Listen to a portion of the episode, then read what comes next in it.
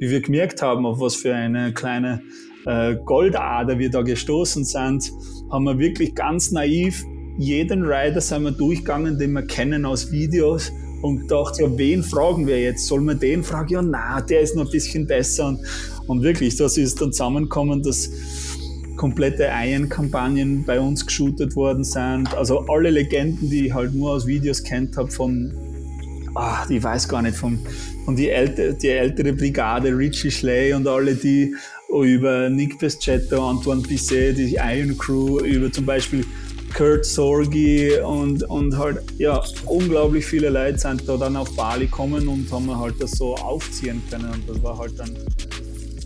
Herzlich willkommen bei Let's Talk Content, dem Desirelines Podcast-Format rund um analoge und digitale Medien.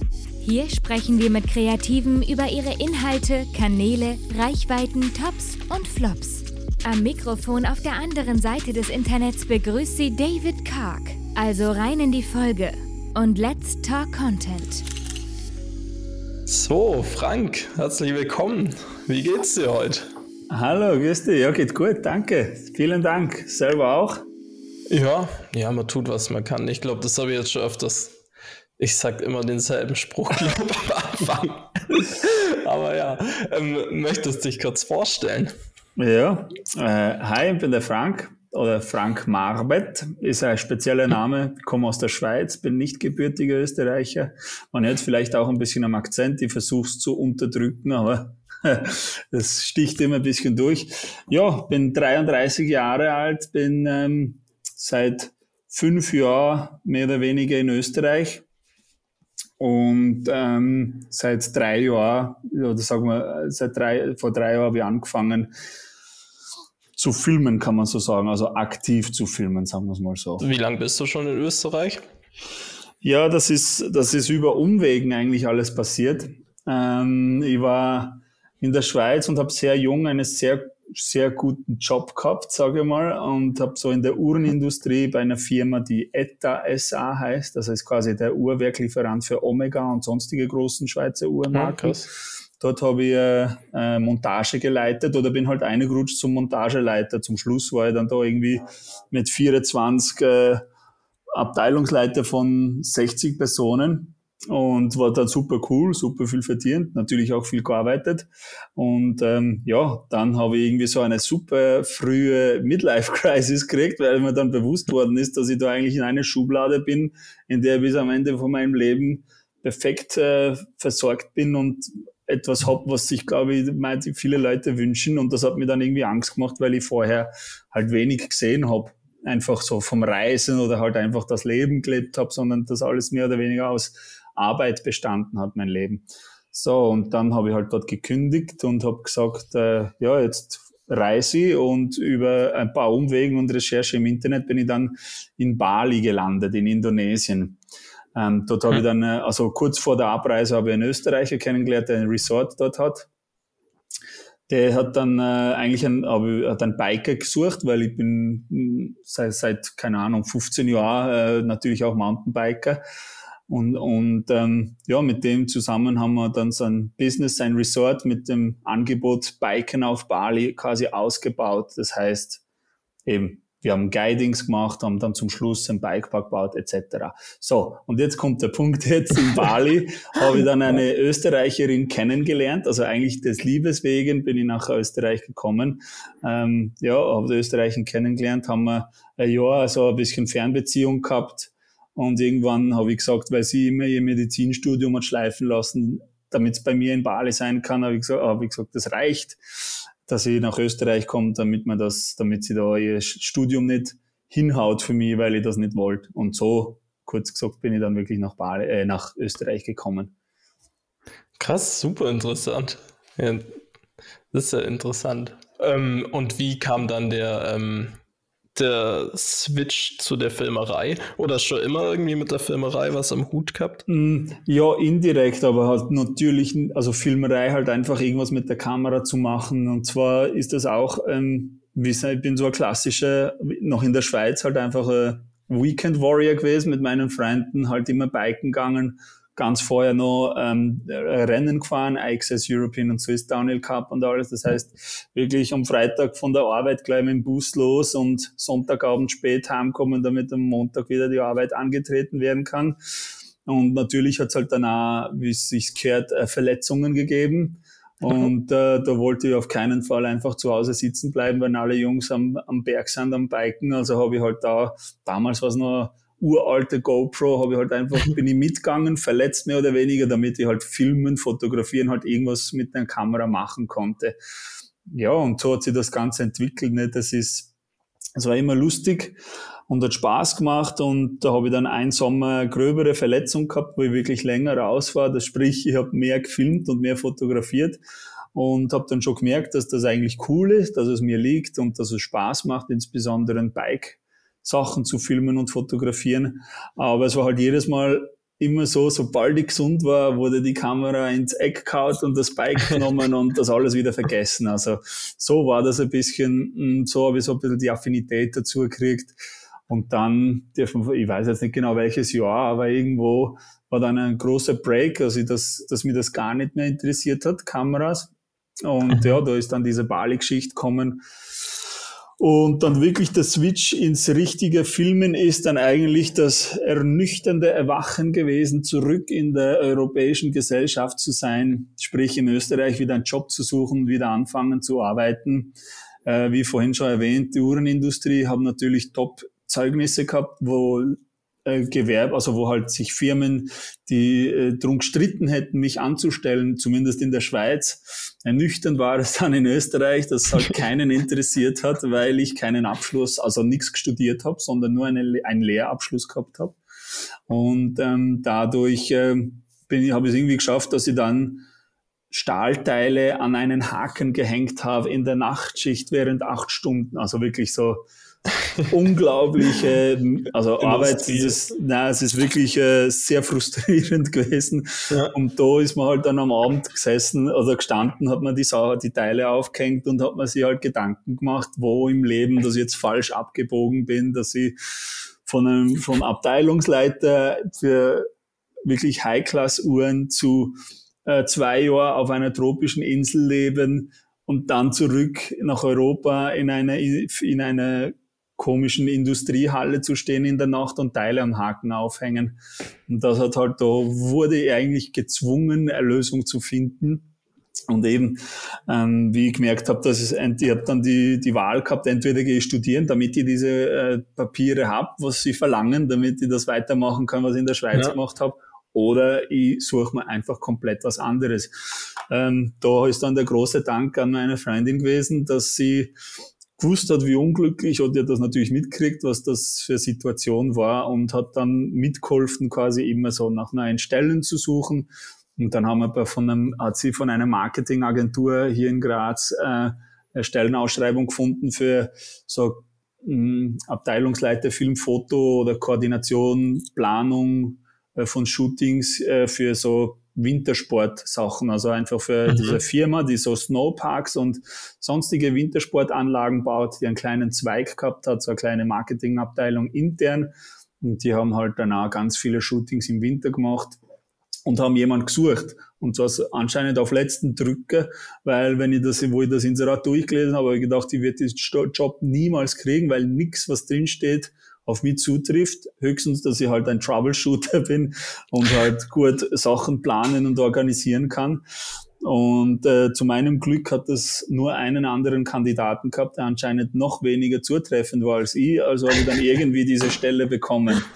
Und als mir dann bewusst worden ist, dass ich jetzt so mit einem Fuß in einer Marketingagentur bin und die quasi äh, Shootings, Film wie auch Foto äh, plane, konzipiere und halt ähm, organisiere mit Freelancern, äh, war für mich klar, dass, dass ich jetzt eigentlich die Chance nutzen müsste und ähm, mir das alles äh, autodidakt selber beibringen muss, während der Arbeit und in der Freizeit, damit ich dann da irgendwann einmal hoffentlich äh, selbstständig auf diesem Gebiet machen kann. Ja, und so kitschig wie es klingt, genau das war es eigentlich. Ich war jetzt drei Jahre in dieser Agentur habe alles ausgesaugt, was ich nur saugen konnte, habe am Abend halt mir alles noch beigebracht und habe dann in einer kurzen Zeit äh, dieses, diesen Beruf quasi angeeignet und äh, war halt super, also war eigentlich das perfekte Setup, weil ich habe dann an einem gewissen Punkt, wo ich dann selber auch irgendwo mir zugetraut habe, sowas filmen zu können, habe ich mir dann aussuchen können, schicke ich einen Freelancer hin für ein Shooting von mhm. der Firma oder setze ich selber um. Und so habe mhm. ich dann, habe ich mir dann das alles wirklich äh, aneignen können, was natürlich sehr cool war, ja. Äh, dann ist Corona gekommen äh, mit Corona, also nein, das stimmt nicht, vorher schon hat es dann halt intern äh, Verschiebungen gegeben und Kürzungen. Sie wollten die Marketingagentur wieder schrumpfen, weil es zu schnell gewachsen ist. Und ähm, für mich war dann klar, dass das eigentlich jetzt so quasi, dass ich mir selber den Tritt in den Hintern gebe und nicht sage, ja, jetzt gehe ich mal langsam und versuche einen flüssigen Übergang von der Anstellung hm. in die Selbstständigkeit. Habe dann gesagt, hey, äh, wenn Sie mir gewisse Aufträge sichern können und ich weiß, dass ich im Winter zumindest schon mal ein fixes Einkommen habe, dann würde ich aussteigen aus der Firma und würde mich selbstständig machen. Und so war es dann auch. Bin ich dann auch äh, eigentlich erst 2020 im Jänner Vollzeit selbstständig äh, als Filmemacher angemeldet mhm. gewesen. Und das war alles super. Jänner ist super gut gelaufen. Ähm, also dazu muss ich sagen, 2020 war natürlich eigentlich jetzt rückwirkend gesehen das dümmste Jahr, um in die Selbstständigkeit zu gehen. Eben wegen Corona und dem ganzen Zeug. Das kann man ja. vorher nicht wissen. Ähm, bei mir war es dann so im Jänner, erster Monat, voll hyped, super geil, selbstständig, cool, Vollgas am Arbeiten, viele Shootings im Winter gehabt. Und Ende Jänner wurde dann bekannt, dass äh, die Freundin und ihr Kind kriegen, also dass sie schwanger ist, dass wir schwanger sind. Mhm. Und ähm, da ist dann natürlich der Druck gestiegen. Oh Gott, jetzt bin ich selbstständig. Oh Gott, jetzt muss ich echt schauen, dass ich da äh, Kohle reinkriege, Aufträge mache und alles, weil ja, jetzt kommt es auf mich drauf an und nicht einfach nur bin angestellt und krieg vom Staat dann ein bisschen Kindergeld und gemütlich, sondern es, hang, es hing auf einmal alles an mir. Dann wirklich Vollgas geben. Ähm, hat alles gut gepasst, bis dann Mitte März war das circa, wo da das erste Mal dieses mhm. Corona aufkommen ist, ja. wo ich dann auch natürlich äh, schon Aufträge für den Sommer gehabt habe, weil ich, ich muss dazu sagen, ich habe natürlich das letzte Jahr in der Agentur berufsbegleitet im Sommer auch schon Aufträge gemacht, halt eigentlich quasi äh, Urlaub genommen, damit ich auf Aufträge fahren kann und ähm, ja, und das ist halt auch alles nur möglich gewesen, nicht weil ich Akquise gemacht habe, sondern effektiv, weil ich Glück gehabt habe mit Leuten, die ich kennengelernt habe, mhm. die, die an mich geglaubt haben, sage mal, da ist speziell Clemens König, der Fotograf vom Lions Magazine, der mir dann eigentlich an alle seine Kunden Video angefangen hat mit anzubieten und mich dann eigentlich mitgenommen hat genommen hat. So, das hat mir dann die ja. Sicherheit gegeben, tatsächlich dann, um in 2020 in die Selbstständigkeit zu gehen. So, und dann eben gewusst, okay, jetzt bin ich halbwegs aufgestellt, dann ist Corona gekommen. Dann habe ich den kompletten Sommer alles, die paar wenigen Sachen, wo ich mich noch dran festhalten konnte, dass ich Aufträge habe, halt alles verloren und habe nichts mehr gehabt, zu Hause gesessen habe nur mal zuschauen können bei der Freundin, wie der Bauch wächst und, und keine Aufträge gehabt. Das irgendwo das schlimmste Gefühl war überhaupt. Und ja, da ist halt auch äh, so quasi ein bisschen Mindfuck, ja, was mache ich jetzt, was mache ich jetzt? Und klar war halt, dass einfach nur daheim sitzen und nichts tun nicht die Lösung ist, sondern halt einfach äh, Budget, äh, wie soll ich sagen, Aufträge ohne Budget gemacht habe, mit Leuten ja. zusammengesucht habe, wo wir irgendwas machen können, damit ich Referenzen schaffen kann und alles. Und äh, ja, so ist das dann irgendwie zum Laufen gegangen. Im Sommer 2020 wissen Sie, wissen wir eh alle, hat sich dann das irgendwie wieder gelockert. Die Leute, die Bergbahnen und Bikeparks und alles waren dann auch irgendwo gewillt, äh, wieder ein bisschen Geld auszugeben. Das heißt, es ist dann nicht ganz so schlimm zum Ende zu gewesen, wie ja im März damals befürchtet von mir. Und irgendwie habe ich dann die Kurve gekriegt, ja. Und das ist eigentlich die ganze, ganz kurz gefasst die Geschichte, wie das alles äh, passiert ist. Ähm, es sind äh, Haufen Aneinanderreihungen von Zufällen, von glücklichen Zufällen für mich. Ja. Und natürlich auch ähm, äh, Connections, die ich gemacht habe in der Zeit, wie ich in Bali war weil ähm, wir haben da eben bei diesem sogenannten Chillhouse in Bali, äh, vielleicht kennt das der ein oder andere, ja. äh, haben wir eben diesen Bali Bike Park gebaut und haben natürlich auch deutschsprachige Medien und alles eingeladen und so ein bisschen Fotografen und sonstige Filme und, und Magazine kennengelernt, wo ich dann wieder anknüpfen konnte, äh, als ich gewusst habe, dass ich jetzt Filme bin, was ich aber zu dem Zeitpunkt in mhm. Bali nicht wusste, was sehr lustig ist. Und das hat mir natürlich dann schon sehr geholfen, das Ganze ein bisschen aufzubauen, ja. Ja. Ähm, bei der Bali-Geschichte, ich glaube, ich kenne es sogar von irgendwelchen so CP-Gang-Videos. Genau. Kann das sein, dass die da Genau, ja. CP-Gang, also der Nick, also wir haben halt zum Bali können wir vielleicht schnell eine ins Detail, ins Detail reingehen. Und zwar ist bei Bali halt so gewesen, eben, was das Grundkonzept war im Prinzip genial, nicht? Es ist mhm. Surfen, tropische Insel und Biken alles, ja. alles unter Dach und Fach. Und was ist, was gibt's Cooleres als das für jemand, der biked, ist es auch naheliegend, dass er vielleicht einmal surft oder sowieso surft oder es gerne probieren möchte. Und so hat man das anbieten können. Dann haben wir halt ganz am Anfang, äh, sind wir mit die Enduro-Maschinen durch den Dschungel gefahren und haben irgendwelche Trails gesucht, wo man dann so Touren shutteln kann, so dass man dann wirklich guided Tours anbieten können für die Touristen. Ähm, das ist dann gut angelaufen. Da habe ich dann also am Anfang selber geguidet und dann am Anfang die Local Community, weil es gibt tatsächlich, hat schon eine Bike Community okay. von Locals gegeben ja. auf Bali. Haben wir dort quasi die Besten ausgepickt und versucht halt äh, herauszufinden, ob sie interessiert waren, als Guide zu arbeiten. Und so haben wir uns quasi dieses Guiding-Netzwerk aufgebaut.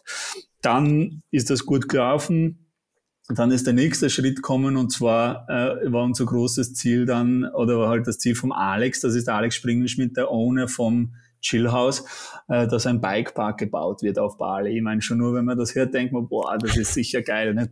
Mhm. Ja, und dann haben wir natürlich von seinem Setup massiv profitiert, weil wir eigentlich haben anbieten können zu jedem mit Rang und Name in der Szene, hey, zwei Wochen oder eine Woche oder zehn Tage Kost und Logis in einem super coolen Retreat, äh, Resort, ähm, kommst ein bisschen Content produzieren, machst Werbung und äh, dann ist es Win-Win für alle. Und wie wir gemerkt haben, auf was für eine kleine äh, Goldader wir da gestoßen sind, haben wir wirklich ganz naiv jeden Rider sind wir durchgegangen, den wir kennen aus Videos und gedacht, ja, wen fragen wir jetzt? Sollen wir den fragen? Ja, na, der ist noch ein bisschen besser. Und, und wirklich, das ist dann zusammengekommen, dass komplette Iron-Kampagnen bei uns geshootet worden sind. Also alle Legenden, die ich halt nur aus Videos kennt habe von ah, ich weiß gar nicht, vom, von die, älte, die ältere Brigade, Richie Schley und alle die über Nick Pescetto, Antoine Bisset, die Iron Crew, über zum Beispiel Kurt Sorgi und, und halt Krass, ja, ja. unglaublich viele Leute sind da dann auf Bali kommen und haben halt das so aufziehen können. Und das war halt dann das eine Jahr war tatsächlich ein massiver Bali-Hype, weil überall auf Pinkbike, überall ist das, ist nur Biken auf Bali gestanden. Und so ja. ist das dann irgendwie sauschnell durch die Decke gegangen, ja, und haben wir da sauschnell was aufbauen können. Und das war schon sehr, sehr interessante Erfahrung, äh, um eben einmal alle Pros, die ich da jetzt, äh, ein, ein, fast ein Jahrzehnt lang nur von Videos gekannt habe, in Person kennenzulernen. Ja, ja das, ja, das glaube ich. Ja, ja, krass. Mit was oder mit was für Trails las, würdest du sagen, könnte man die Bali Trails vergleichen? Ich kann mir jetzt tatsächlich nichts darunter vorstellen, was mm. mich da mhm. erwarten wird. Ja, Weil also, die Erde, das ist ja schon so. Genau, die Erde ist sehr, sehr speziell. Es ist halt, es hat halt wirklich, es kommt darauf an, wann man nach Bali geht zum Biken, weil es halt Regenzeit ist ganz anders als Trockenzeit. Okay. Also in der Trockenzeit, ich habe noch nie so viel Staub gesehen wie in der Trockenzeit in Bali. Also da hat man wirklich, also da ist zum Beispiel Scott, äh, da die ganzen Loose Rider Jungs, Winnie T war da, da ist er noch ein bisschen ein Underdog gewesen ähm, ist kommen und das hat Powder Shots, also so Staub, Staub, wenn der gefahren ist, das sind bis an die Brust auf, wie vom Vorderrad oh, den Staub aufgesprayt hat. Also einerseits äh, sehr äh, Enduro-lastig auf jeden Fall, den Downhill äh, muss man nicht mitbringen nach Bali. Ähm, hm. Enduro-lastig, in der Trockenzeit sehr staubig, rutschig, steinige Sachen.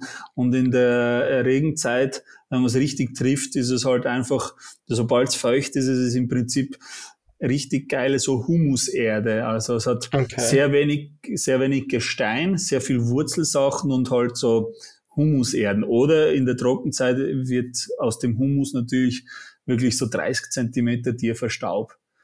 Was natürlich dann auch sehr cool ist. Ähm, ja, die Trails allgemein, mit was soll ich es vergleichen? Ich kann es gar nicht wirklich vergleichen. Es sind halt einfach so Enduro-lastige, lange Single-Trail-Sachen, was halt immer so alte Reisfarmen, Pfade waren von den Bauern, wo es halt benutzt haben. Und dann im Bikepark war es halt dann, haben wir natürlich sehr viel äh, natürlich gebaut. Und dort war es dann auch im Bikepark halt eine sehr große Herausforderung, weil eben es eigentlich keine gescheite Erde gegeben hat, also nur diese Humuserden, wie man da Anleger baut, dass die stehen bleiben, dass sie nicht mhm. gleich hin werden und Kicker bauen oder Drops oder halt einfach so Northshore-Sachen, weil in den Tropen ist so viel Feuchte. Wenn man da mit Holz was baut, dann kann man das jedes Jahr eigentlich aufs Neue äh, alles austauschen, weil es einfach, weil es einfach vermodert und hin ist. Und da haben wir schon interessante Sachen gemacht. Also eben die Anleger zum Beispiel haben wir bauen wollen, haben wir nicht gewusst, wie, weil halt immer wegbricht nach ein paar Mal durchfahren und dann haben wir gemerkt, dass wir da so mit so Kaffeebohnensäcke, also diese organischen Säcke, haben wir halt mit die ja. mit Erden gefüllt und die grob, die grob, den groben Shape von einem Kicker, von einer Landung oder von einer Kurven mit diesen Säcken gemacht haben und dann halt einfach mit Erde überschüttet. Ähm, das Coolste, was ich glaube bis jetzt noch behaupten darf, ist, ähm, wir haben da natürlich, das ist im Zentrum der Insel gewesen. Das heißt, mhm. da sind wirklich Dorfbewohner, die so gut wie keinen Kontakt mit irgendwelchen Tourismus haben. Also da ist man als Weißer wirklich schon ganz lange angestarrt worden, weil halt teilweise Leute gegeben haben, die das noch nie gesehen haben. Nicht? Und ähm, dadurch ist das sehr traditionell gewesen, was so cool, was sehr interessant war. Und diese Dorfbewohner, die halt da mitgeholfen haben beim Schaufeln, ähm, wo wir natürlich bezahlt haben, weil halt auch Arbeitsmangel, also hohe Arbeitslosigkeit und da haben sie die Leute gestritten für äh, für den gleichen Lohn, die sie auf der Baustelle kriegen oder ein bisschen mehr und konnten es bei uns halt shapen. Und die haben halt teilweise auch ein traditionelles Know-how gehabt. Das heißt, wir haben dann, um zurück auf den Punkt zu kommen, äh, glaube ich, den ersten komplett aus Bambus gebauten Northshore Drop gebaut, was halt ohne Nägel oder Schrauben, geil. nur mit Binden, also mit diesen ganzen Bindetechniken, was sie für die Häuser benutzt haben, traditionell. Ja haben, haben halt gesagt, wir wollen so, wie wir diese Hütte gebaut haben, habe ihm was skizziert auf dem Papier, gesagt, so ein Drop will ich in der Technik gebaut und so. Also war schon sehr interessante das Zeit. Ja. ja. Man muss halt Krass. halt sagen, eben, es ist halt nicht nachhaltig, äh, ein Bikepark zu betreiben in Bali, weil es eben Tropen sind. Wenn da mal eine richtige Monsunregen kommt, dann sind die Trails weg, egal wie man es baut, egal wie gut man drainagiert, also Drainagen macht oder sonst was. Es ist einfach weg, man fängt wieder von vorne an. Mhm. Und auch es, die, die ganzen Pflanzen, das wächst so schnell, wenn man da einen Monat nichts schneidet und tut, dann erkennt man den Trail fast nicht. Also es ist wirklich okay, unglaublich. Das heißt, es ist mit sehr viel Aufwand verbunden. Das war für die kurze Zeit war es dann schon okay.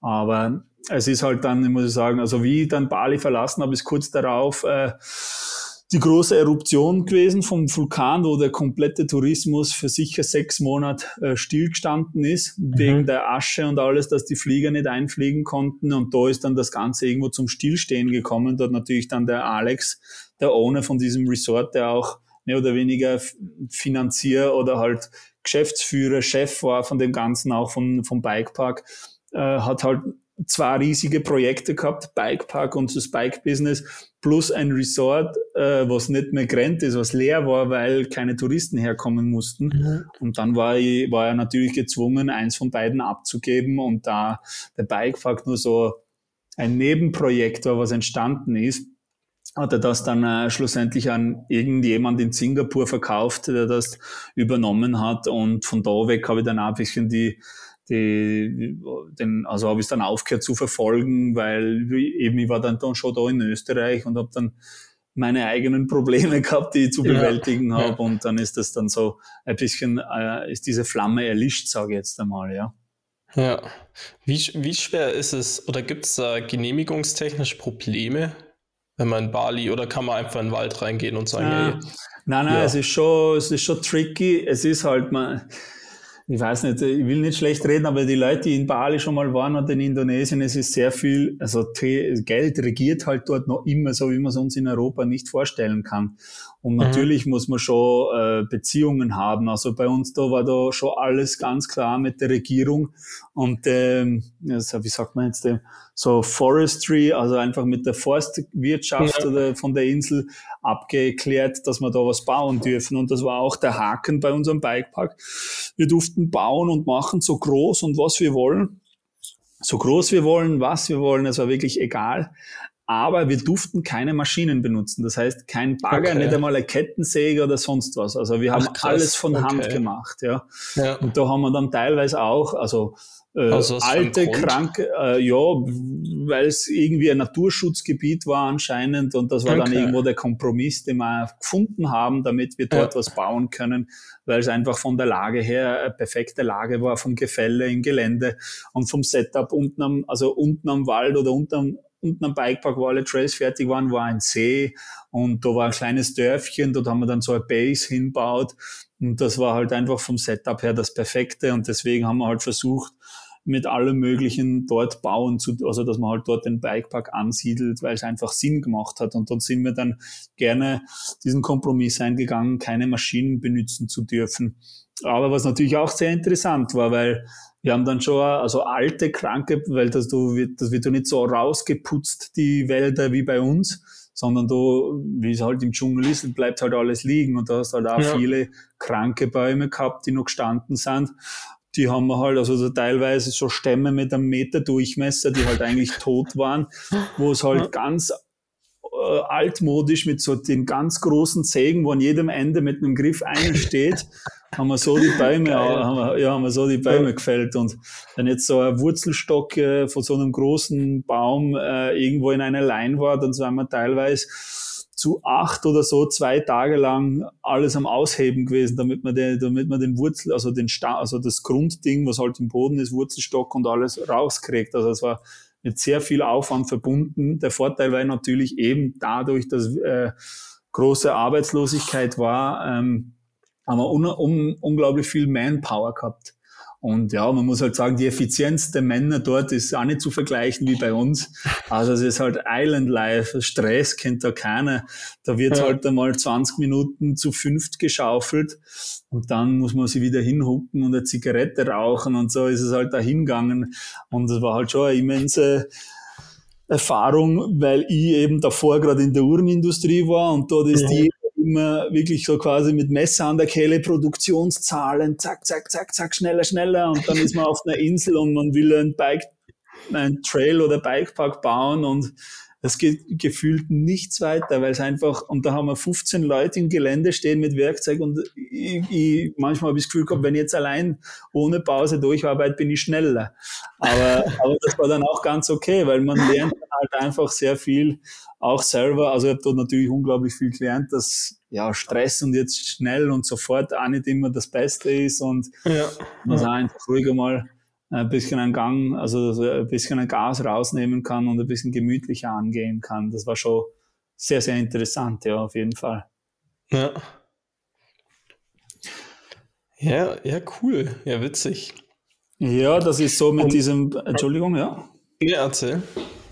Ja, eben so ist das mit dem ganzen Bali-Zeug äh, entstanden. Und dann war eben der Punkt da, wo, wo die Entscheidung gefallen ist, meinerseits, dass ich nach Österreich gehe. Und da hat es dann halt wieder Kulturschock in die andere Richtung, quasi wieder zurück. Eben in der Industrie, in der Nacht, in so einer Lagerhalle und an Teile aufhängen, wo man dann tatsächlich Tränen teilweise gekommen sind, wo man sich überlegt hat, was habe ich jetzt falsch gemacht? Wo bin ich jetzt falsch abgewogen? Ja. Eben, dass ich von einem Chefposten in der Uhrenindustrie zum Traumleben zwischen Biken und Surfen und die besten Biker der Welt kennenzulernen auf einer tropischen Insel, zurück nach Österreich und dann in einer Lagerhalle zu stehen und Teile am Haken aufhängen. Also das war dann so das Ding, was mich dann dazu gezwungen hat, möglichst schnell Lösungen zu finden und was die Lösung dann schlussendlich war, war äh, Filmemacher zu werden, ja. Ja. Ja, sehr cool. Ähm, deine, man kennt ja deine Arbeiten oder ich denke, also was ich zum Beispiel viel von dir kenne, sind die Arbeit mit dem Stevie Schneider zusammen, mhm. die ja schon auch immer, sag mal, einen gewissen Witz, einen Witz haben. Ja. Und ähm, was oder was inspiriert dich oder euch, solchen Content oder solche Videos zu machen? Ja, also ich muss da vielleicht schnell ausholen. Vielleicht gerade eben zum Punkt, wo ich entschieden habe, dass ich Filmer werden will in Österreich. Ähm, da habe ich dann mit einem Grazer Mountainbiker viel gefilmt, mit dem Pascal mhm. Engel oder Angel P, wie er heißt im, auf Instagram. Und ähm, da waren wir dann einmal in Innsbruck beim Whip-Off-Kicker, das erste Mal, wo Crankworks war, waren wir quasi illegal dort und wollten einen kurzen Edit vom Kicker machen, weil es halt so einen großen Kicker noch nie gegeben hat. So, dann ja. waren wir dort am Filmen und plötzlich ist dieser Stevie Schneider aufgetaucht. Und ich habe ihn nur von den sozialen Medien gekannt und der war mir schon auf die sozialen Medien höchst unsympathisch. Also ich habe mir gedacht, hm. ich kann nichts anfangen mit dem Menschen. Und dann äh, hat er sie plötzlich dazu entschieden, bei den Kicker jetzt ein Backflip zu machen, wo aber zwei, drei Tage davor die Whip-Offs waren und alle Pros da waren und keiner von den Pros den geflippt hat, kommt der Schnösel, wenn ich das so sagen darf, daher und sagt, er flippt ihn jetzt. Und ich habe gedacht, ja passt, ich bin da mit der Kamera, flipp ihn. Entweder habe ich einen geilen Crash oder einen geilen Flip drauf. Ich bin glücklich mit allem, was ich kriege. Ähm, ja, und ja. so haben wir uns dann kennengelernt. Und dann tatsächlich hat dann gestanden, wirklich, also perfekter Backflip war das. Und da habe ich dann ein kleines Video gemacht da, aus dem Material. Und ähm, das ist dann unglaublich viral gegangen. Das ist auch bei Red Bull und überall gepostet worden. Und dann, nachdem also dort noch quasi in, in Innsbruck hat er mir dann gesagt, ja, er meldet sich dann einmal bei mir, wenn er ein Video machen will. Und ja, jeder, der filmt oder fotografiert, kennt, der gehört das tausendmal. Ja, ich melde mich dann, ich habe eine Idee, hörst dann von mir. Du denkst, ja, ja, passt, melde dich. Ich glaube, ich werde nie was hören, gell? und das ist mir auch egal. Aber tatsächlich, also das ist, ich weiß nicht wie lange, ich glaube ein halbes Jahr ist es dann gegangen. Und dann hat er sich gemeldet und hat gesagt, er hat eine Idee, ob ich mal zu ihm nach Salzburg fahren will. Gesagt, ja, fix, ich komme nach Salzburg. Dann bin ich drei Tage bei ihm gewesen und haben uns halt einfach kennengelernt und, und äh, haben ein bisschen überlegt, äh, oder hat er mir seine Idee präsentiert und äh, so hat dann das Ganze irgendwo angefangen. Generell zum Content, was ich mit dem Steve produziere oder produziert habe, muss mhm. ich sagen, dass wirklich, ohne zu übertreiben, 90 Prozent von allem kommt aus seiner Feder. Also der Steve ist da okay. unglaublich kreativ, der weiß ja. genau, was er will. Und ähm, der hat lediglich, was ihm gefehlt hat, ist, wer das umsetzen kann. Und da bin ich dann ins Spiel gekommen. Und wir haben uns dann kennengelernt, haben dann gemerkt, ja, irgendwie, wir sind beide komplette Fans, also Kindheitsidole waren Jackass und die ganzen CKY und das ganze Zeug. Also wir sind mit dem groß geworden, haben gewusst, unser Humor matcht. Wir wissen, wir finden die ja. gleichen Sachen lustig und das war sicher auch eine Ausgangslage, die nötig war, damit wir ähm, eben so quasi unsere Zusammenarbeit aufbauen konnten. Und ja, unser erstes großes gemeinsames Projekt war dieser Film Trippin. Der mhm. ist vielleicht, also der eine oder andere kennt ihn vielleicht. Ähm, ja, da ist auch eigentlich alles, also grundsätzlich ist immer die Idee von ihm gekommen und er hat das genauso machen wollen und ich habe ihn dann quasi ein bisschen immer in die Schranken weisen müssen und sagen, hey, technische Machbarkeit nicht möglich mit meinen Skills oder mit meinem Equipment. Und so haben wir dann immer versucht, äh, einen Weg zu finden. Und oft, wenn er, wenn er eine Idee gebracht hat, habe ich noch etwas cool, also habe ich halt noch was drauflegen können, hey, und was ist, wenn wir da noch das dazu machen? Und so hat sich dann das Ganze gebildet. Also es ist schon, es sind schon einige Sachen auch von mir gekommen, aber die Grundidee von irgendwas ist immer vom Steve gekommen und dann haben wir halt das äh, gemeinsam quasi zusammengeschrieben und konzipiert, bis wir dann gewusst haben, was wir zum Filmen haben, ja.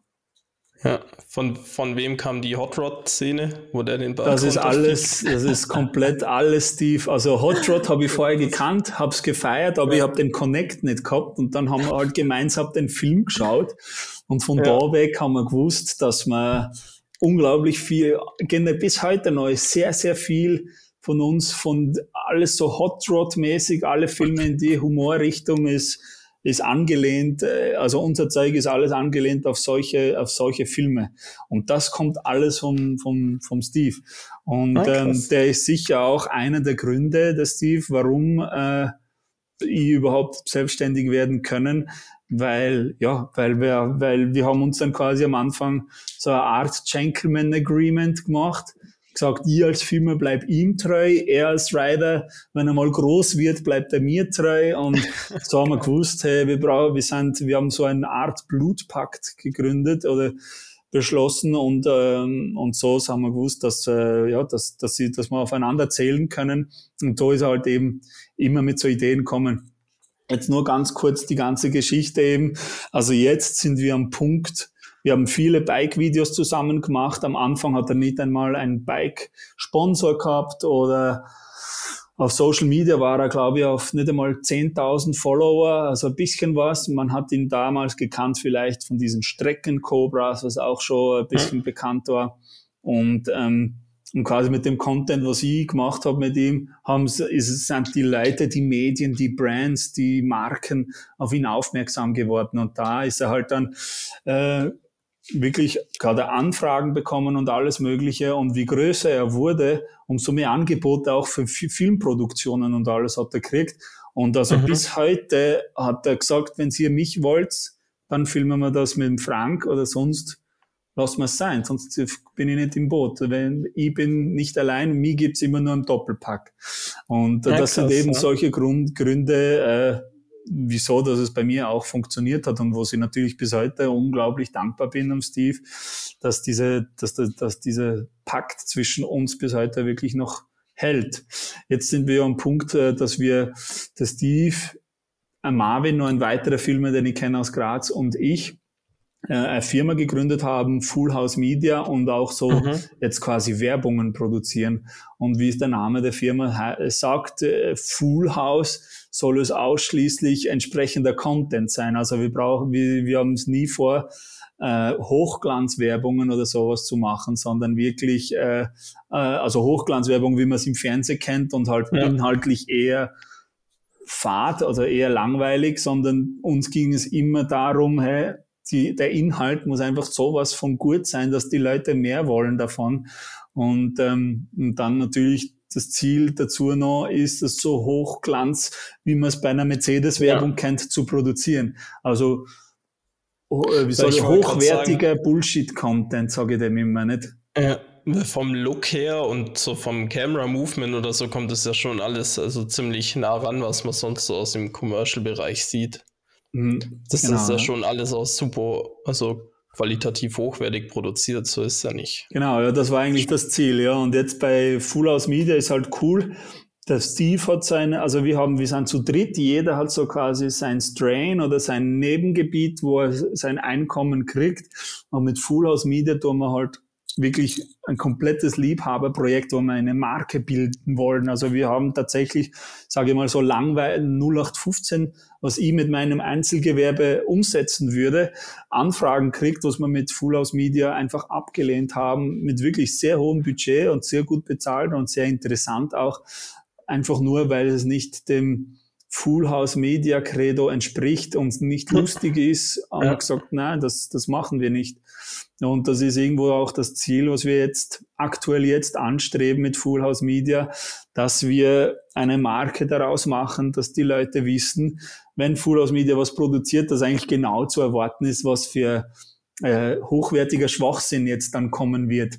Und ähm, ja, so hat sich das alles entwickelt von ganz kleinen Bike-Videos, wo wir sommerlang zu zweit am Berg gestanden sind, zu Produktionen mittlerweile, wo wir bis zu 20 Leute am Set waren. Also es hat sie wirklich, äh, dementsprechend äh, ist das in die Richtung gegangen. Ja, ist sehr interessant. Wenn man jetzt was von Full House Media oder von dir sehen will, was würdest du empfehlen, was man sich als erstes anschauen soll? Mm, äh, Full House Media ist sicher ähm, äh, ja, das ist jetzt schwierig, aber es gibt, äh, es gibt eine Kampagne von Ian, wo wir für einen Schuh gemacht haben. Das war mit Full House Media die erste Kampagne, so am Ergometer, wo sich der Steve das Pedal ins Schienbein haut, mit einem schlechten Schuh und mit einem guten Iron-Schuh quasi das Pedal abreißt, weil er so viel Grip hat. Also das ist einmal ein Ding, so ein Werbespot, kurz und bündig, sehr, sehr lustig, kann ich nur empfehlen.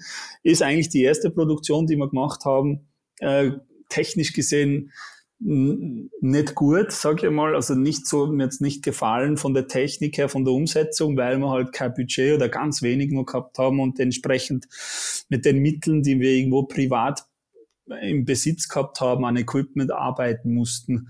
Ähm, des Weiteren haben wir jetzt diesen Winter, also das war glaube ich schon im März, ja im März war das, haben wir äh, Werbung gemacht, eigentlich wieder fürs wieder für Eien, wieder für Schuh und Protektoren, aber halt äh, also quasi die jährliche Kampagne nicht und da haben wir ähm, einen Waschmaschinenclip gemacht, der simpler wie er ist nicht sein könnte. Natürlich, woher kommt er aus Hot Rod? Das ist, das ist wirklich das ist eins zu eins die Idee und das ist alles aus dem Steve seiner Feder, dass er halt weiß, okay, wir machen jetzt eine Kampagne für Eien, wollen zeigen, wie gut die Protektoren sind. A, wir zeigen das Produkt nicht her. B, mhm. wir sagen nicht, was das Produkt kann. Wir machen eigentlich keine Werbung vom Produkt. Wir stellen lediglich den Steve vorne hin, wo der ganze Protektoren von einem anhat und der kriegt einfach die Waschmaschine von einem Seil voll ins Gesicht. So, und das war's eigentlich. Das war die Werbung. Und das ist, das ist für mich konzeptionell und halt äh, storymäßig vom Steve ein unglaublicher Geniestreich, weil es simpler wie das haben wir, glaube ich, noch nie was produziert. Gefühlte ja. vier Aufnahmen mussten wir drehen und das Ding war im Kasten. Und äh, ja, das sind so, kurz gesagt, Schuhkampagne, also Schuhvideo, Schuhwerbung, Ergometer, Protektorenwerbung mit äh, Waschmaschinen sind auf jeden Fall meine zwei Favoriten, die wir bisher mit Full House Media produziert haben. So, jetzt mit dem zurück zum Crink Visuals, das was ich alleine bin, äh, was ich mit dem Steve gemacht habe, sind natürlich, äh, ja, Trippin hat unglaublich gute Szenen drin. Äh, da haben wir zwar versucht damals, irgendeine Storyline haben wir gehabt im Konzept am Papier, aber nachdem wir 30 Tage gefilmt haben, alles abgefilmt war und wir angefangen haben, die Sachen zurechtzurücken im Schneidprogramm, sind wir drauf gekommen, dass wir das Ziel komplett verfehlt haben, dass die Story, dass so eigentlich keine Story vorhanden war. So, was haben wir dann äh, machen können, ist, okay, wir haben einen Haufen lustige Szenen, die tun wir jetzt einfach irgendwie aneinander rein, so dass der Zuschauer unterhalten wird, aber am Ende vom Film sie einfach denkt, was für ein Scheiß habe ich mir da angeschaut. und, und, und halt eigentlich gar kein Message dahinter ist oder sonst was. Also das war das Erste, das kann ich auf jeden Fall empfehlen. Und dann äh, hat sich eben auf Social Media der Steve langsam so, so eine Phase gehabt, vor zwei Jahren war das, glaube ich, 2019, wo er sich nicht, weil alle, weil dieses Influencer-Ding so ein Thema war, war er halt das Gegenteil. Steve, der klassische gegen den Stromschwimmer, war dann der Exfluencer. Das heißt, so viel wie wenn du ihm ein Produkt gibst zum Werbung machen, kannst du darauf kommen, dass es teilweise sogar das Produkt schlecht geredet wird, aber trotzdem als, äh, als Reaktion daraus, ähm, ja, die Leute über das reden und effektiv eine gute Werbung gemacht wird damit. Ja. Mit so, mit, mit, mit dem, mit der Art von Humor, der den Steve halt äh, produziert. Und da haben wir eben diese Exfluencer-Folgen gemacht, ähm, zwar waren es eigentlich nur ein Sommer lang in 2019 und das war Linz, Lienz, das ist irgendein Bikepark in, in, ähm, in Tirol und ähm, äh, Exfluencer Schladming. Exfluencer Schladming, mein persönlicher Favorit eigentlich mhm. von allen Videos, die wir gemacht haben, weil eben auch wieder so Schmähs und so Anekdoten von Filmen mit der, wo der Steve zum Beispiel sagt, er braucht Verstärkung und blast in die Muschel, die wir von seiner Mama aus dem Badezimmer mitgenommen haben, am Bikepark in Schladming am Berg, wo dann eigentlich die Verstärkung kommt oder an der Trailbilder der, der Gaber Matthias, was die ganzen Jumplines gebaut hat in Schladming und der Luca Hager, was ein Freund ist vom Steve, den wir äh, dann öfters äh, einfach in die Videos mitgenommen haben, damit der Steve nicht, äh, weil es hat einfach harmoniert und der Luca genau gleich drauf ist äh, und halt teilweise mit der Zeit, glaube ich, auch für den Zuschauer, wenn immer nur ein Rider ist, es langweilig ist und wenn es dann zwei sind oder drei teilweise, dass es einfach lustig ist zum Anschauen. Ja.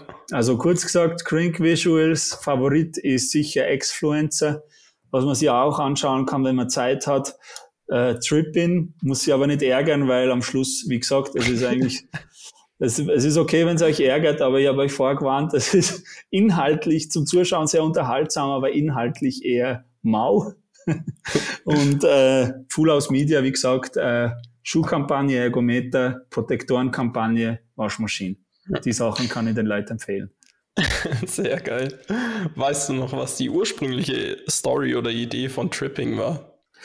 Tripping. Ja, eigentlich eben, was eh, wir haben es ein bisschen probiert, war ein langweiliger Rennradfahrer, der, der sein Leben, das einfach langweilig ist, der eigentlich so ein, ein, ein, ein Office-Arbeiter, 9-to-5-Job und er mag sein Leben nicht und sein Highlight ist äh, Rennradfahren, was natürlich extra so gewählt wurde, weil das für einen Downhill-Biker aus der Szene oder so das langweiligste ist, was man sich vorstellen kann. Sprich, ein super langweiliger Mensch, der Rennrad fährt, ähm, der halt äh, sich eine, der, der sich, äh, wie soll ich sagen, der sich, der sich wünscht, jemand anderes zu sein, der halt ein spannenderes Leben wünscht.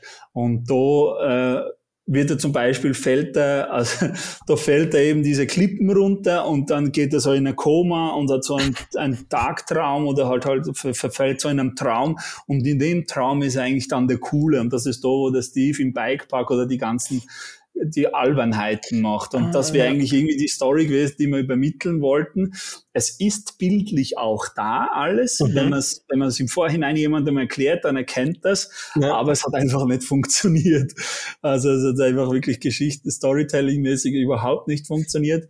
Da haben wir beide natürlich immens viel gelernt für die ganzen künftigen Projekte, was wir falsch gemacht haben, damit das dann der Zuschauer auch versteht, was wir eigentlich rüberbringen wollen. Und ja, das war eigentlich die Geschichte, das war das Grundkonzept von Trippin.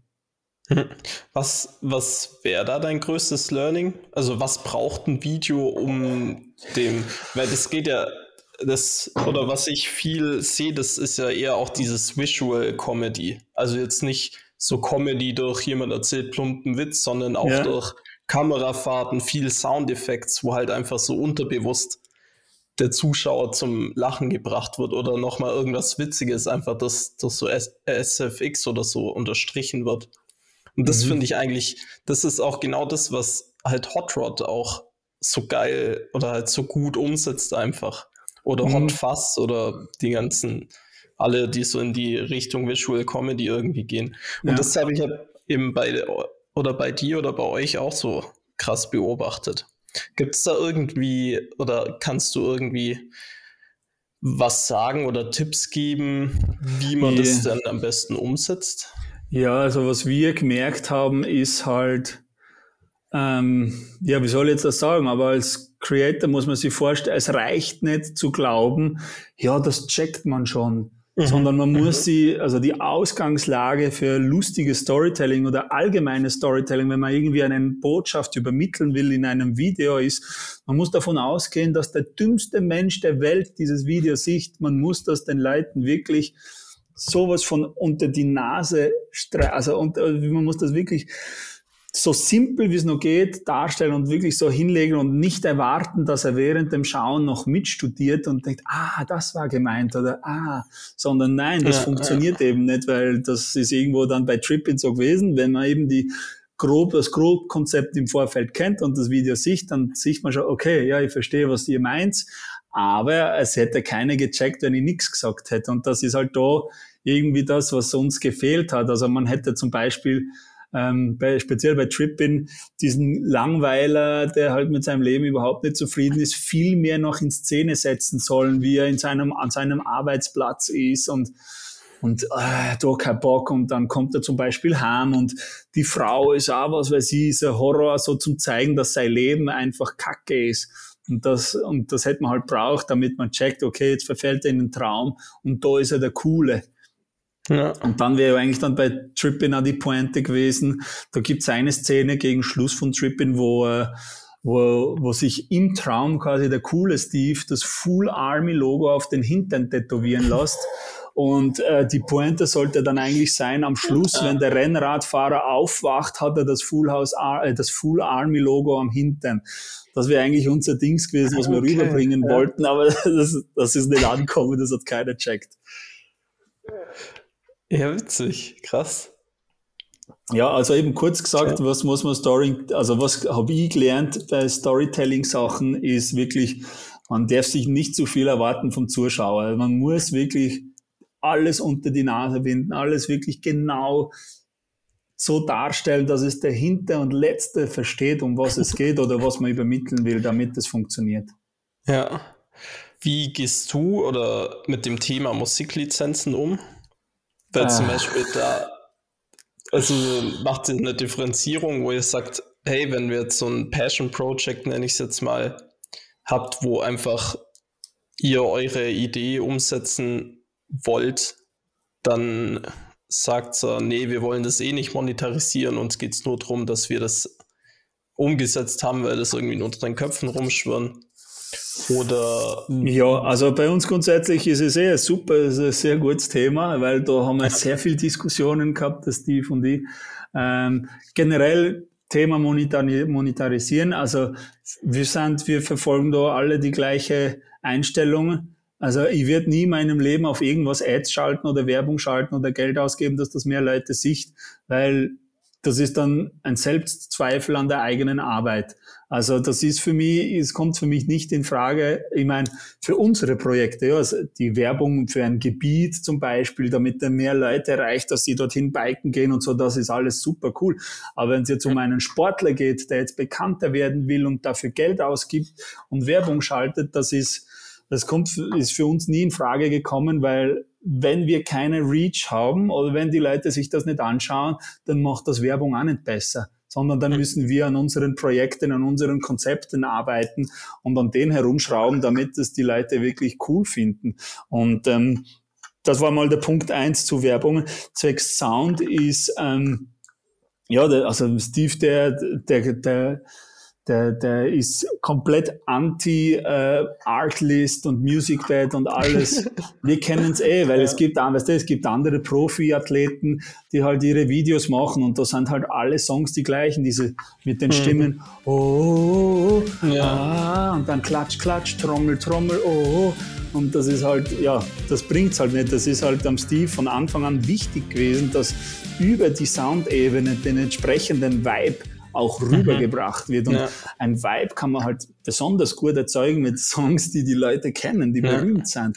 Sprich eben für Trippin und für andere, viele andere Videos haben wir halt Songs genommen, die bei weitem, also da haben wir echt äh, quasi mit beiden Augen zu und äh, Einspruch Einspruch, Einspruch auf YouTube, dass wir die Lizenz haben und gehofft, dass es irgendwie, dass es durchgeht, weil gewusst haben, wir wollen keinen anderen Sound, wir wollen den mhm. und äh, haben am Anfang natürlich weniger darauf geachtet.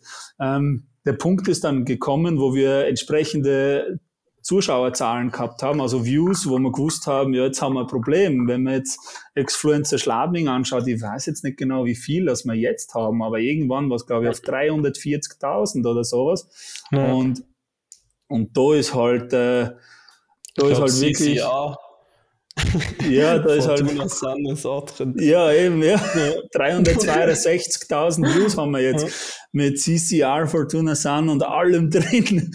Und da haben wir gewusst, ja, scheiße, wie tun wir jetzt? Und unser letztes Video, was wir gemacht haben, heuer von Mexiko, ähm, da sind wir natürlich dann schon äh, das erste Mal, darf ich sagen, mit gutem Gewissen legal, obwohl wir auch China, wie heißt der jetzt, Chinese Man oder so, äh, also auch sehr berühmte Acts drin haben. Mhm. Ähm, und äh, ja, Racing with the Sun, Chinese Man, Wahnsinnsscheiben. Äh, da haben wir halt dank Mountain Reggae Radio, was halt auch immer irgendwo ein Teil vom Steve ist und war und äh, auf Audioebene unsere, unsere Kompetenz war, die wir gekannt haben. Ähm, die haben uns halt ge geholfen mit all den Connections, die sie hatten, dass wir da zu Songs kommen, die cool sind, bekannt sind und wir auch legal verwenden dürfen. Also das ja. ist ein unglaublicher Akt und wir haben halt das Vitamin B, äh, den Vitamin B Vorteil gehabt, dass halt effektiv Mountain Reggae Radio Chinese Man zum Beispiel persönlich kennt. Dann haben wir ja, ihnen krass. durchgeschickt, was man, was man äh, wofür wir den Song verwenden wollen, den Part durchgeschickt und hat gesagt, ja cool, macht's das, dürft ihr verwenden. Und sonst eben von anderen Songs haben wir halt versucht, die Labels anzuschreiben, gesagt, hey, mhm. wir sind junge, motivierte, haben kein Cent Kohle, würden aber unglaublich gerne euer Song verwenden, würden auch alles crediten, dürfen wir eure Songs verwenden. Und dann ist halt manchmal nichts kommen und manchmal ist auch eine Antwort kommen vom Label oder vom Künstler selbst, dass wir es verwenden dürfen. Und das ist halt mit einem unglaublichen Aufwand verbunden, weil ich hätte hunderte Songs in kurzer Zeit ausgesucht, die ungefähr das Gleiche widerspiegeln auf mhm. irgendeine, äh, auf irgendeine Plattform von Lizenz, muss, wo man halt die Lizenz kaufen kann von irgendwelchen unbekannten Künstlern. Aber es hätte halt niemals den gleichen Impact gemacht beim, mhm. beim Zuschauer. Also ja. da ist auch der Steve unglaublich talentiert. Ähm, was Musik anbelangt. Also der weiß genau, der, der, der, der kennt sich so gut aus mit Musik, weiß, welche Scheiben die Leute äh, inspirieren oder halt einfach animieren mhm. oder halt einfach diesen Vibe, was er übermitteln will, in berühmten Scheiben widerspiegelt, damit das jeder irgendwie ein Connect hat und sie und sie und, und sie und das und sich kennt und, und das halt einfach kennt, nicht so quasi ein ja, jetzt habe ich mir ein bisschen verhaspelt, aber äh, ich weiß nicht, wie man dem sagen soll, einfach, dass, äh, dass der Zuschauer halt eine Referenz hat aus, aus den berühmten äh, Songs, die es gibt auf der ja. Welt. Ja, wobei das, das war tatsächlich bei mir auch, ich habe das erst so im, in den letzten ein, zwei Jahren realisiert, dass eigentlich so Video und Audio echt so 50, 50 ja das Zuschauererlebnis ausmacht. Ja. Das geht echt Hand in Hand. Und wenn man sich zum Beispiel halt auch viele oder so Commercials oder so anschaut und einen Ton mal ausmacht, das ist halt, das kommt niemals so rüber ohne das Sounddesign oder sonst irgendwas, mhm. was sie eigentlich damit erreichen wollen. Genau, ja. Das ist mhm. echt interessant. Ja, und da haben wir, und da haben wir wirklich eben, also um zurück auf Full House Media zu kommen, es ist wirklich eine große Familie, die es ja geworden ist. Am Anfang ist es nur mit Bekannten, mit Leuten, die ich von meinem vorherigen Job, junge Studenten, die äh, Informationsdesign und so Sachen studiert haben, äh, motiviert sind, etwas zu, zu schaffen, äh, die mit dabei waren, die halt wirklich äh, unglaublich viel Arbeit geleistet haben. Einerseits für die Full House Media Sachen, andererseits auch für die ganzen Stevie-Videos, ähm, sei es VFX, also VFX oder Sounddesign oder egal was. Mhm. Ähm, da haben wir halt keine Kohle gehabt und die haben das für uns gemacht und den haben wir, wie der Steve und ich, uns gegenseitig treu geschworen, haben ihnen auch gesagt, hey, die Vibes passen, wir sind eine coole Crew, die Stimmung passt, hey, jetzt haben wir zwar keine Kohle, aber wir garantieren dir, wir hören nicht auf und wir machen weiter und irgendwann haben wir Budget und dann bist du der Mann und du kriegst dann Kohle zahlt. Und dann, wenn das Budget zulässt, vielleicht sogar besser, wie man bei einem normalen Job zahlen würde, weil wir dort nicht in die eigene Tasche arbeiten, sondern äh, das ist eigentlich bis heute ist jedes einzelne Projekt ein Liebhaberprojekt oder einfach eine persönliche Sache und nicht einfach ein, ein Fließbandprodukt ist. Und äh, so haben wir halt eben so eine Crew aufgebaut mit einem super talentierten Sounddesigner, der rappen kann, der Beats macht, der, Krass, der wirklich ja. und halt auch mit VFX-Leuten, also einer der so die ganzen 3D-Animationen und alles im Griff hat, halt mit, mit, mit solchen Freunden, also es sind nicht einmal Arbeitskollegen, sondern Freunde, äh, halt zusammenarbeiten, ja, weil das unglaublich wichtig ist. Also der Sound, das haben wir auch eben auch, wie du sagst, die letzten zwei, drei Jahre sind wir drauf gekommen, wie wichtig das ist, weil die ersten ja. Videos haben wir Sounddesign, was bringt das, ein bisschen ein Vogel zwitschern da und was weiß ich, bös gesagt, das ist ja, das hilft, das bringt nicht viel und wie, wie mehr wir mit diesen Leuten zusammengearbeitet haben und ihnen und vor allem auch der Steve, weil die Grundidee kommt ja immer vom Steve und der sein übermitteln konnte, was er sich vorstellt und was es aus was es auslösen soll beim Zuschauer, haben, sind die natürlich mit uns mitgewachsen, weil sie das nie gehabt haben, dass ihnen wer gesagt hat, wie sie es haben wollen und dann das Endprodukt tatsächlich unglaublich gut ankommt bei den Leuten. Und äh, ja, mhm. so ist das natürlich sehr interessant gewesen, dieser ganze Weg in die letzten zwei, drei Jahre. Ja, ja, mega spannend auf jeden Fall. Kannst du oder willst du schon was verraten, was in Zukunft kommt? oder was kann man in naher Zukunft Gibt es ja, da vielleicht ja. was, was schon in der Pipeline steckt? Ja, oder? ja, gibt's, gibt's, aber ich weiß nicht, ob ich das verraten darf oder soll. Aber das wird jetzt auf Full House Media sind jetzt, sind wir gerade das letzte Projekt mit einem, ich sag nur Hollywood-Prominenz, ist äh, ah, krass, Schauspieler. Okay. Also wirklich. Also da äh, am besten dranbleiben.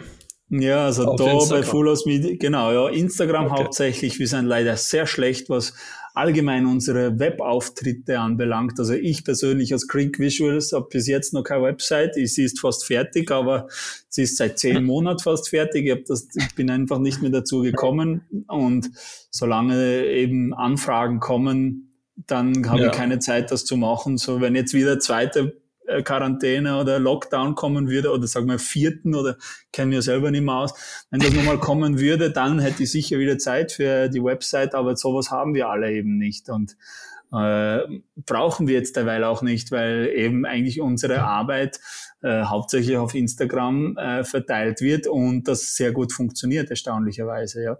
Mhm. Sprich, ähm, ja, also Full House Media unbedingt auf Instagram folgen, weil da wird einiges kommen. Ähm, wir haben es tatsächlich jetzt auch geschafft, wenn man überlegt, wir haben mit Full House Media diese äh, diese Ergometer-Schuhkampagne für Eien, was wir gemacht haben, mhm. die haben wir im März 2020 2020, kurz bevor der Lockdown kommen ist, haben wir das abgedreht gehabt, also fertig und sind in die Post-Production gegangen und das war unser erstes Projekt.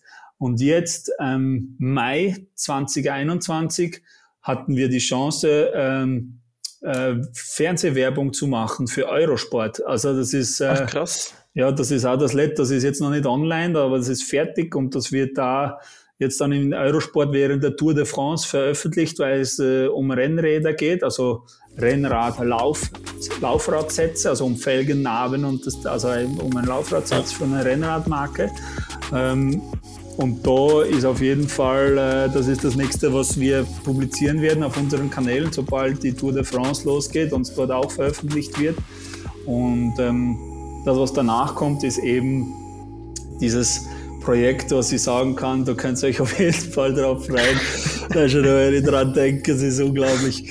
Es, ist, es wird auf jeden Fall eine sehr lustige Geschichte und es Geil. wird dem Namen Full House Media gerecht und die Hauptrolle ist tatsächlich ein sehr berühmter äh, Hollywood-Darsteller der 90er Jahre. Ah, krass. Mhm. Interessant. Ja. Gibt es noch irgendwas, was du ähm, äh, den Leuten mitteilen möchtest? Ja, ich, ich, wüsste nicht, was ich den Leuten.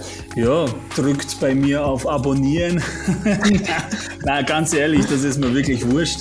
Das ist komplett wurscht. Wir hören nicht auf, unser Ding also, zu machen und es gibt ja. Leute, die es mögen und Leute, die es nicht mögen. Ja, cool, Frank, spannend. Ja, Hat danke. mich gefreut. Vielen Dank, dass du da warst. Ja, sehr gerne.